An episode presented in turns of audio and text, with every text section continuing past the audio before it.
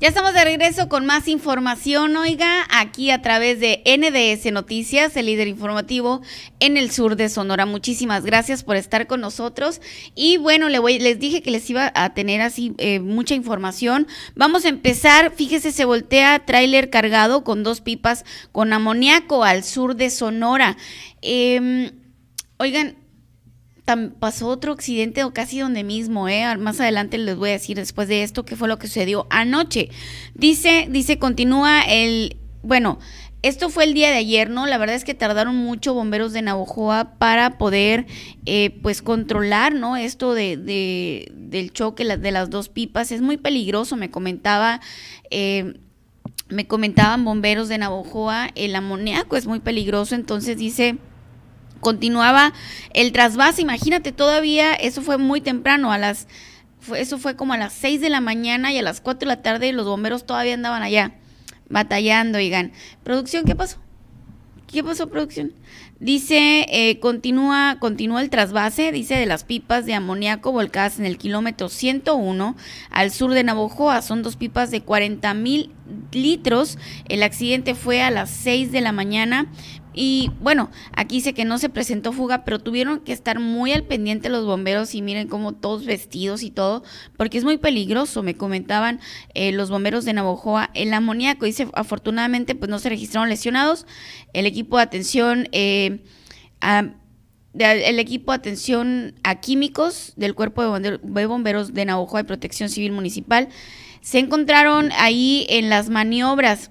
Dice en el mismo lugar es lo que les estaba comentando, pues todavía que estaban ahí las pipas volteadas, oigan, dice en el mismo lugar del accidente se registró un choque por alcance entre una unidad de Sedena y un vehículo particular, dejando como saldo dos militares lesionados y un civil, nada de gravedad, dice todos se encontraban fuera de peligro.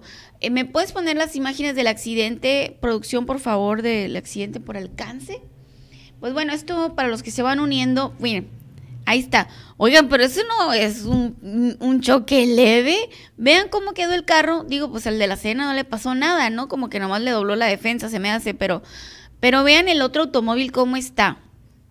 Oigan, si ven cómo está el asunto que está, pues ya se está, eh, cuando, cuando hay un choque o algo así, te están reduciendo la, la velocidad desde no sé, distan desde alguna distancia, ¿no? Vean cómo quedó ese carro ahí, cómo se metió abajo del carro la cena.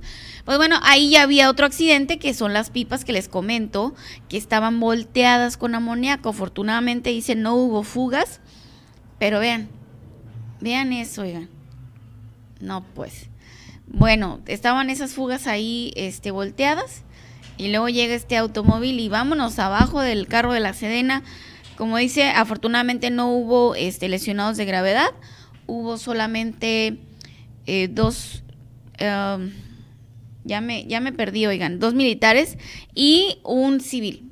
Yo, yo pienso que debe haber sido por el choque de, de, del vehículo más que por las pipas, ¿eh? se ve muy aparatoso las pipas, pero afortunadamente no hubo lesionados.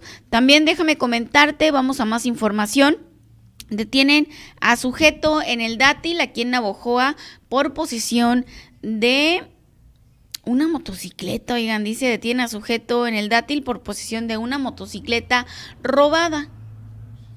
Oigan, me da mucho gusto que estén ahí ahorita, eh, pues agarrando a todos los que andan ahí haciendo sus averías, oigan, uniformados, dice adscritos a la Comisaría de Seguridad Pública en Abojoa, detuvieron a una persona del sexo masculino por el presunto delito de robo en hechos ocurridos en el bulevar Arturo de Almada y Callejón del Dátil en la colonia del Dátil. De acuerdo con la información, en un recorrido de prevención y vigilancia realizado por elementos de la policía preventiva, observaron una persona masculina con actitud sospechosa a bordo de una motocicleta de color azul, sin placas de circulación y sin equipo de protección, lo que eh, constituye una falta administrativa a la ley de tránsito, motivo por el cual le pidieron se detuviera. Posteriormente el sujeto detuvo su marcha en la ya citada vialidad, por lo que elementos se entrevistaron con el conductor de la motocicleta, quien manifestó llamarse Gabriel Félix N, de 22 años de edad.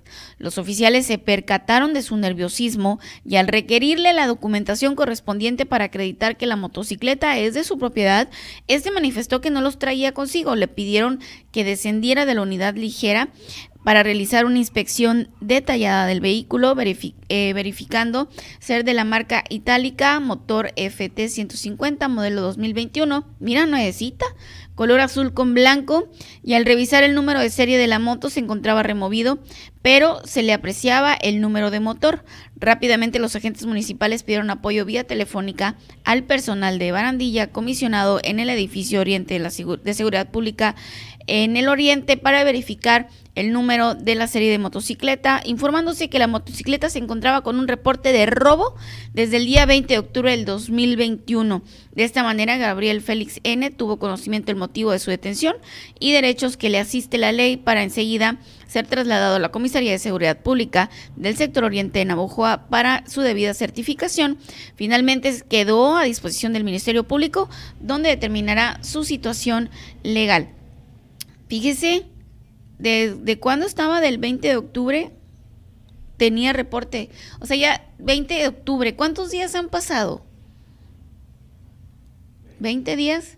Imagínate que te roban una moto, ¿no? Y, ya pasaron 20 días y tú dices, no, no, ya no la encontré. Pues sí se puede, oigan. Sí se puede encontrar. Miren, esta moto ya tenía 20 días eh, perdida y pues ya su dueño la va a recuperar porque pues ya agarraron a este ratero, oigan, qué bárbaro, qué coraje. Pues bueno, vamos a más información, oiga. ¿A, qué vamos, eh? ¿De qué más le informamos a la ciudadanía? Pues bueno, me gustaría platicarles un... Oigan, ¿nos vamos directamente a toda la información o voy mezclando, eh, Miguel, ¿cómo la ves? Los videos con, con la información de lo que se vio en, en la ayer en la comparecencia, una de las cosas que me llamó mucho la atención, por ejemplo, eh, el, ex, el exdirector administrativo de OMAPAS se liquidó con 64 mil pesos. O sea, imagínese usted, a pesar de la crisis financiera por la que estaba pasando el municipio, bueno, el no vamos a hablar del municipio en general porque el día de ayer fue al, hubieron varios eh, funcionarios, pero una de las cosas que me llamó mucho la atención fue que eh, el, el ex del organismo eh, operador del agua, él mismo se liquidó con 64 mil pesos, oigan. Es que no hay agua, ¿qué me importa? Es que no, ¿qué me importa? Yo me liquido y no me importa más, no me importa nada. Yo, yo me liquido con 64 mil pesos, no me interesa que, que, el sector oriente no tenga agua, no me interesa que no le hemos pagado a los bomberos ni a Cruz Roja, no me interesa nada.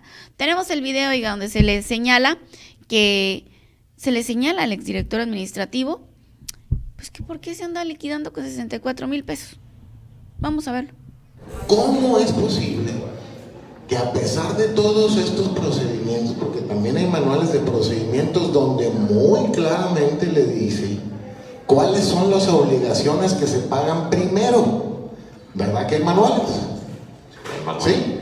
En los manuales, si usted revisara, que lo debe saber muy bien Mario, estaba prohibidísimo que se pagara usted su liquidación y dejara pendiente todo el cochinero que dejara. ¿No lo sabía? ¿No lo sabía? Que los manuales a usted, incluso en la ley de disciplina financiera, si usted va a terminar su cargo, usted está obligado a pagar esto, esto, esto, esto. Usted muy a gusto agarrando lo que quedaba y venga chepanga. ¿Verdad que sí hay en el manual de procedimientos de la Dirección Administrativa de OMAPAS previsiones para que usted no pague liquidaciones y otras cosas antes que las obligaciones que son principales. ¿Verdad que sí hay en, el manual previsiones para que no pase así?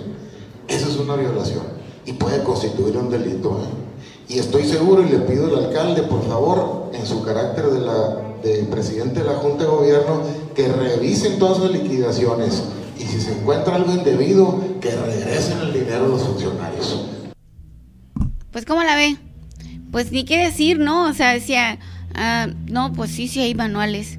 Pues bueno, según este comentaba, porque pues bueno, igual yo no me sé todos los manuales, ¿no? De, de OMAPAS, ni tampoco el ayuntamiento. Y hacemos mal, oigan, deberíamos estar muy, muy informados porque solo así es como ya el ciudadano puede señalarle a los funcionarios qué es lo que están haciendo mal, bueno, aunque luego se ve a simple vista, ¿no?